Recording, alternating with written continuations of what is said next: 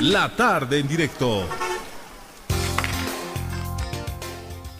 La Sociedad Boliviana de Medicina Crítica y Terapia Intensiva ha hecho conocer un comunicado eh, respecto a las recomendaciones o no de productos que se usan para tratar el COVID-19. Y dice en una de esas partes este comunicado, no recomendamos el uso de Rendesivir, Lopinavir, Ritonavir, hidroxicloriquina, acitromicina, interferón, plasma convaleciente para tratamiento de los pacientes que sufren la infección por este virus, ya que no se ha demostrado su beneficio en pacientes críticos con infección del SARS-CoV-2, que eh, ahora le voy a preguntar al doctor Joel Gutiérrez, presidente de la Sociedad Boliviana de Medicina Crítica y Terapia Intensiva. Eh, primero, darle las buenas tardes y la bienvenida y luego preguntarle eh, mm, cuáles son los motivos por los que la Sociedad Boliviana de Medicina Crítica y Terapia Intensiva ha emitido este comunicado. Buenas tardes, doctor Gutiérrez. Muy buenas tardes, Radio Herbol. Con todo gusto estamos dispuestos para poder contribuir en esta noticia. Definitivamente creo que la única intención de la Sociedad Científica de Medicina Crítica es velar y ver la mejor evolución posible de todos los pacientes que requieren el ingreso a terapia intensiva. Eh, ¿Por qué nos recomiendan el Remdesivir y otros medicamentos? Por ejemplo, aquí leo, oh, doctor, la acitromicina, que creo es uno de los medicamentos que se ha mencionado mucho para el tratamiento o para la prevención o ayuda para combatir el COVID-19. Es así. Queremos eh, ser claros que los pacientes en la terapia intensiva vienen bastante complicados, con fallas orgánicas, con mucho compromiso a nivel pulmonar, y anatomopatológicamente se ha visto que el gran compromiso es de tipo vascular arterial que traduce en obstrucciones en el árbol eh, vascular pulmonar y genera mucha complicación, mucha hipoxia, poca oxigenación. Entonces, estos pacientes nosotros tenemos que ser claros con la investigación que se realiza en el mundo a través de la cooperación de los colegas, sobre todo la Sociedad Mexicana de Terapia Intensiva, y en Europa está un boliviano que trabaja muy bien en Bélgica, el doctor Armin Quispe. Han hecho la investigación respectiva y definitivamente se ha comprobado, y además con muchos otros estudios a nivel mundial, que definitivamente el uso de este, esta, esta lista que nosotros hemos presentado en el comunicado no beneficia absolutamente nada en los pacientes que están en la terapia intensiva. No se ha visto ninguna eh, mejoría con el uso de plasma convaleciente, por ejemplo, eh, la citromicina, ustedes saben muy bien que se utiliza, es un antibiótico macrólido que se utiliza en los primeros estadios y no así en los estadios grado 3 como corresponde a los pacientes que están en la terapia intensiva. Y así sucesivamente hemos ido rescatando este tipo de investigaciones para definir este comunicado en beneficio de los pacientes que están en la terapia intensiva.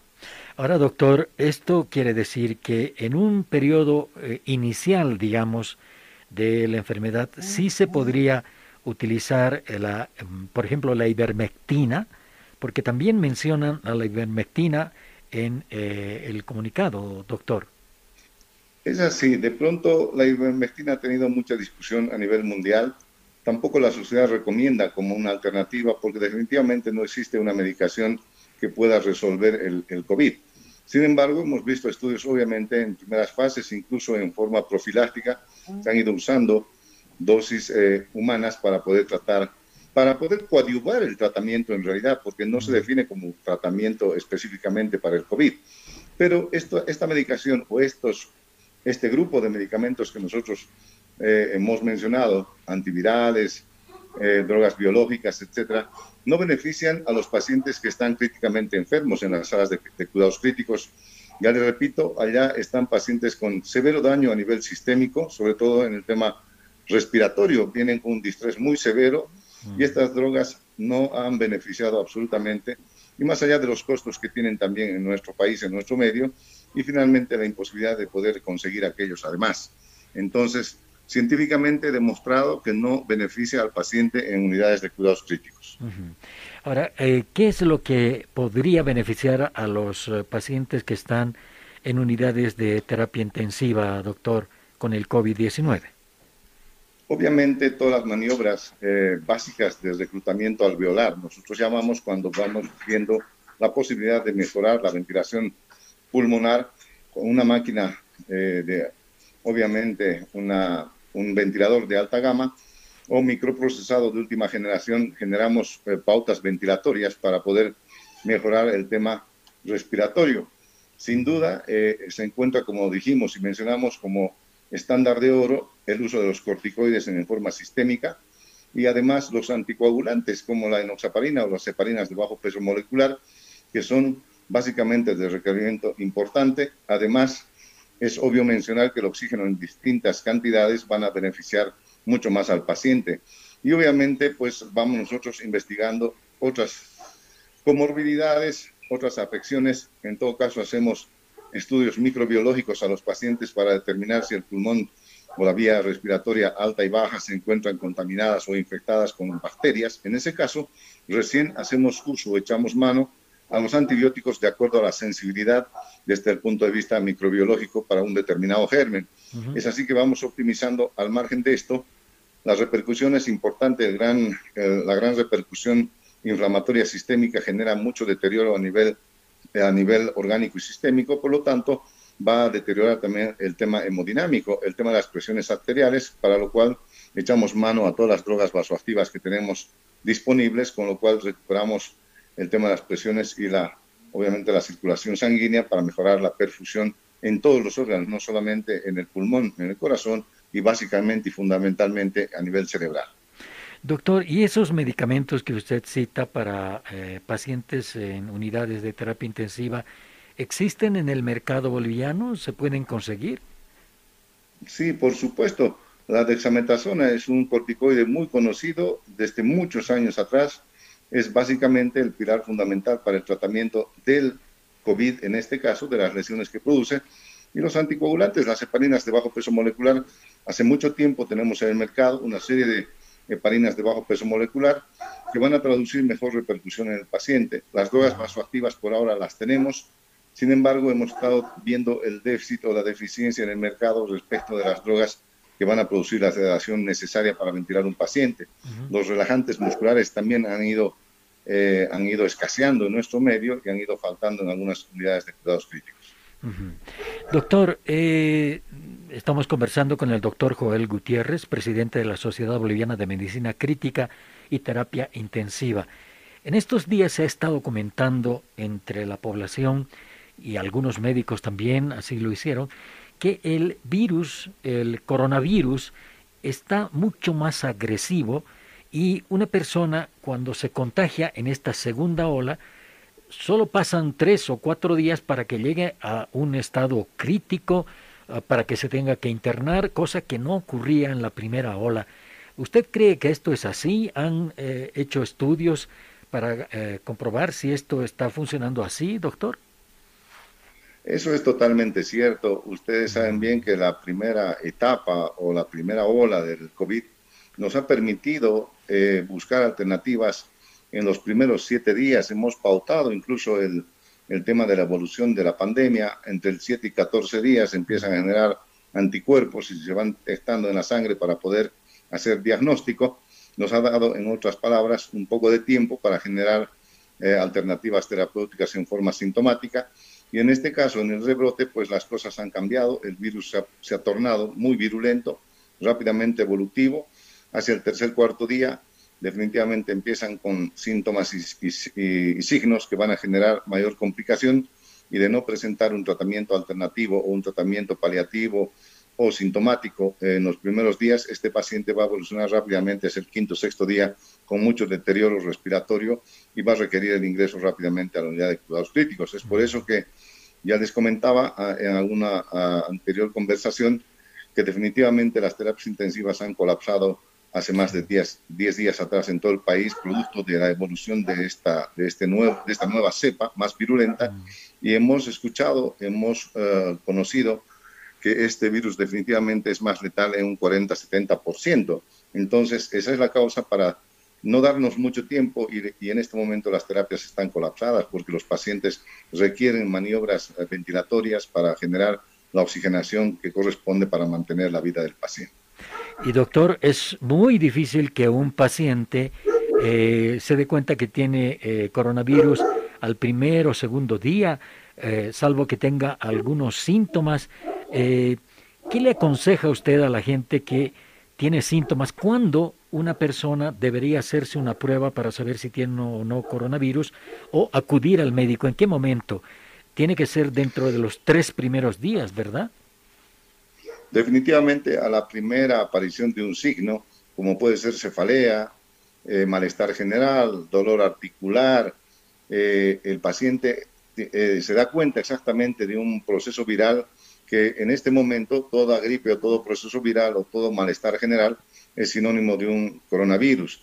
Hacia el quinto día seguro estoy que debe estar ya con tratamiento u orientado con un colega médico o un colega de salud que pueda manejar las dosis de los tratamientos sintomáticos previos para poder eh, buscar una mejor respuesta, una mejor alternativa para evitar el deterioro mayor que pueda presentar si no se va medicando o tratando.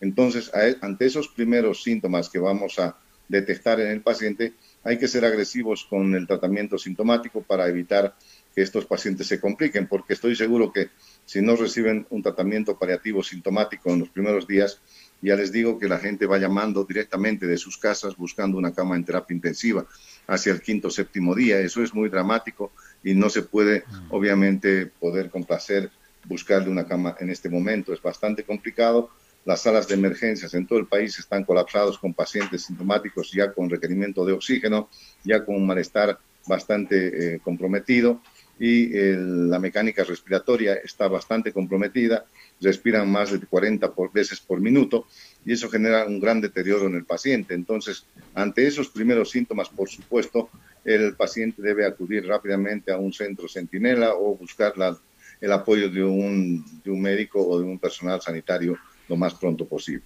Porque en este momento no hay eh, camas de terapia intensiva y hay alguna posibilidad de implementar más unidades de terapia intensiva, doctor.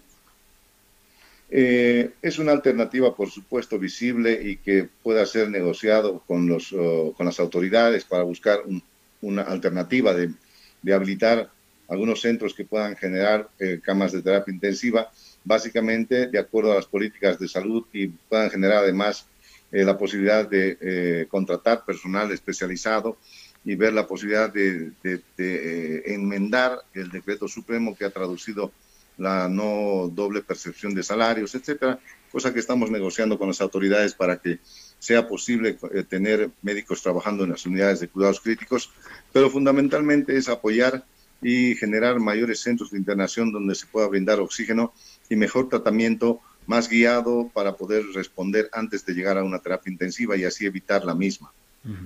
Doctor, ustedes en la Sociedad Boliviana de Medicina Crítica se han reunido con autoridades del gobierno, dice este comunicado, el 16 de enero en la ciudad de Cochabamba, pero eh, después han tenido otra vez alguna reunión con las autoridades de salud o no nada todavía. Bueno, eh, evidentemente la reunión se realizó el sábado 15, en realidad en Cochabamba. Ah, Durante toda la tarde estuvimos conversando con la viceministra, la doctora Hidalgo, a quien hicimos conocer todos nuestros requerimientos, nuestras deficiencias en cuanto a implementación, en cuanto a la, a la, a la habilitación de las terapias intensivas y sobre todo el trato eh, en cuanto a la situación laboral de los colegas. El 40% decíamos que no tienen un trato digno y justo en el tema laboral y económico, más en esta situación de pandemia. Hemos presentado proyectos de corto, mediano y largo plazo. Eh, después de aquello no hemos logrado ninguna otra reunión, ningún otro acercamiento, excepto mi persona como presidente de la sociedad, estuvo este el jueves eh, planteando y respondiendo a la, a la inquietud de la Organización Panamericana de la Salud, buscando alternativas, quienes han movilizado realmente esta posibilidad, han entendido, han escuchado nuestra necesidad, eh, básicamente y han ido, eh, han ido eh, estudiando y tratando de evaluar un plan de fortalecimiento y ampliación del acceso a la terapia intensiva eh, con tres puntos muy importantes. La integración efectiva, uno, que sería la integración de las terapias intensivas a la red de servicios eh, en distintas eh, formas. Después hemos visto la posibilidad de que se pueda preparar, generar, organizar entrenamiento, training al personal de salud en los primeros y segundos niveles. después tener una, una posibilidad de marcar eh, este tipo de, de, desarrollo de, de, capacitación a través de las plataformas virtuales para los eh, personal de salud, sobre todo los médicos colegas que estén trabajando en primeros y segundos niveles. Y hemos puesto también a disposición la página web de la sociedad para que a través de la OPS podamos fortalecer de esta manera eh, la atención y tratamiento de los pacientes en los primeros estadios y mejorar rápidamente esta situación porque definitivamente otra estrategia en este momento no existe. Mm. Poder eh, implementar más camas o llegar por lo menos al requerimiento básico o basal que quisiéramos tener en el país va a ser imposible por falta de personal calificado, sobre todo el personal especialista en terapia intensiva, que no existe en todo caso, pues esas alternativas esperemos consolidar rápida y prontamente con las autoridades. Les repito, eh, los personeros a la cabeza del señor Julio Pedrosa y el doctor Roberto Bor de la OPS han estado muy inquietos en esta situación, en estos temas, con quienes hemos logrado hacer una reunión virtual rápidamente hacia el jueves, viernes de la semana pasada y estamos próximos a, poder consolidar esta, esta posibilidad y así generar mejores espacios, mejores alternativas para la población que desesperadamente busca una terapia intensiva. ¿Y con el ministro de Salud se han contactado, han conversado? Eh, hasta el momento no, estamos eh, pidiendo próximamente eh, la posibilidad de entrevistarnos. Sin embargo, creo que el buscar una entrevista es perder tiempo y nosotros necesitamos respuestas locales, departamentales y obviamente a nivel nacional de las autoridades para buscar alternativas, porque creo que una reunión evidentemente puede traer los frutos, pero hemos visto que nueve, diez días después de una reunión no hemos encontrado un eco real. Hasta el momento hay colegas que no tienen contratos siquiera para seguir trabajando. Han prometido, evidentemente, buscar eh, fuentes de financiamiento que espero que los vayan buscando rápidamente y hagan realidad esta situación porque realmente esto se nos va para el abismo.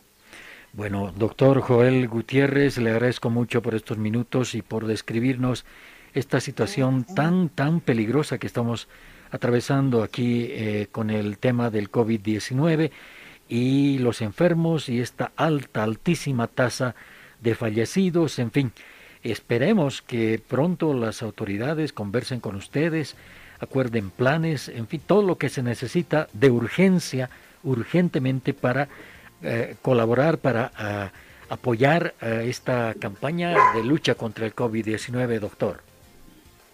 Así es, nosotros como sociedad científica y estando en primera línea de la batalla, estamos preocupados por esta situación y seguro estoy que vamos a encontrar un eco para que la población pueda beneficiarse de mejores alternativas frente a este, a este dramático eh, momento en el que estamos viviendo en, en, todos los departamentos, en, todos los, en todas las capitales y, por qué no decir, en las provincias también de nuestro país. Esperemos ser escuchados y con esa esperanza vamos a nosotros continuar con nuestro trabajo. Ojalá, ojalá, doctor Joel Gutiérrez. Muchas gracias. La conversación con el doctor Gutiérrez, presidente de la Sociedad Boliviana de Medicina Crítica y Terapia Intensiva. Son momentos muy delicados que estamos viviendo en nuestro país y en general en todos los países del mundo respecto a esto del COVID-19 y la forma como debemos evitar que esta eh, enfermedad, que este virus em, se propague a esta velocidad y cause todos los daños que están causando. Nos decía el doctor Gutiérrez que es evidente que ahora el virus avanza en su destrucción mucho más rápido que en la primera ola, que al tercer día ya se presentan síntomas eh, que después al quinto día se convierten en síntomas graves y en la búsqueda de unidades de terapia intensiva que no hay por este momento porque el sistema está colapsado.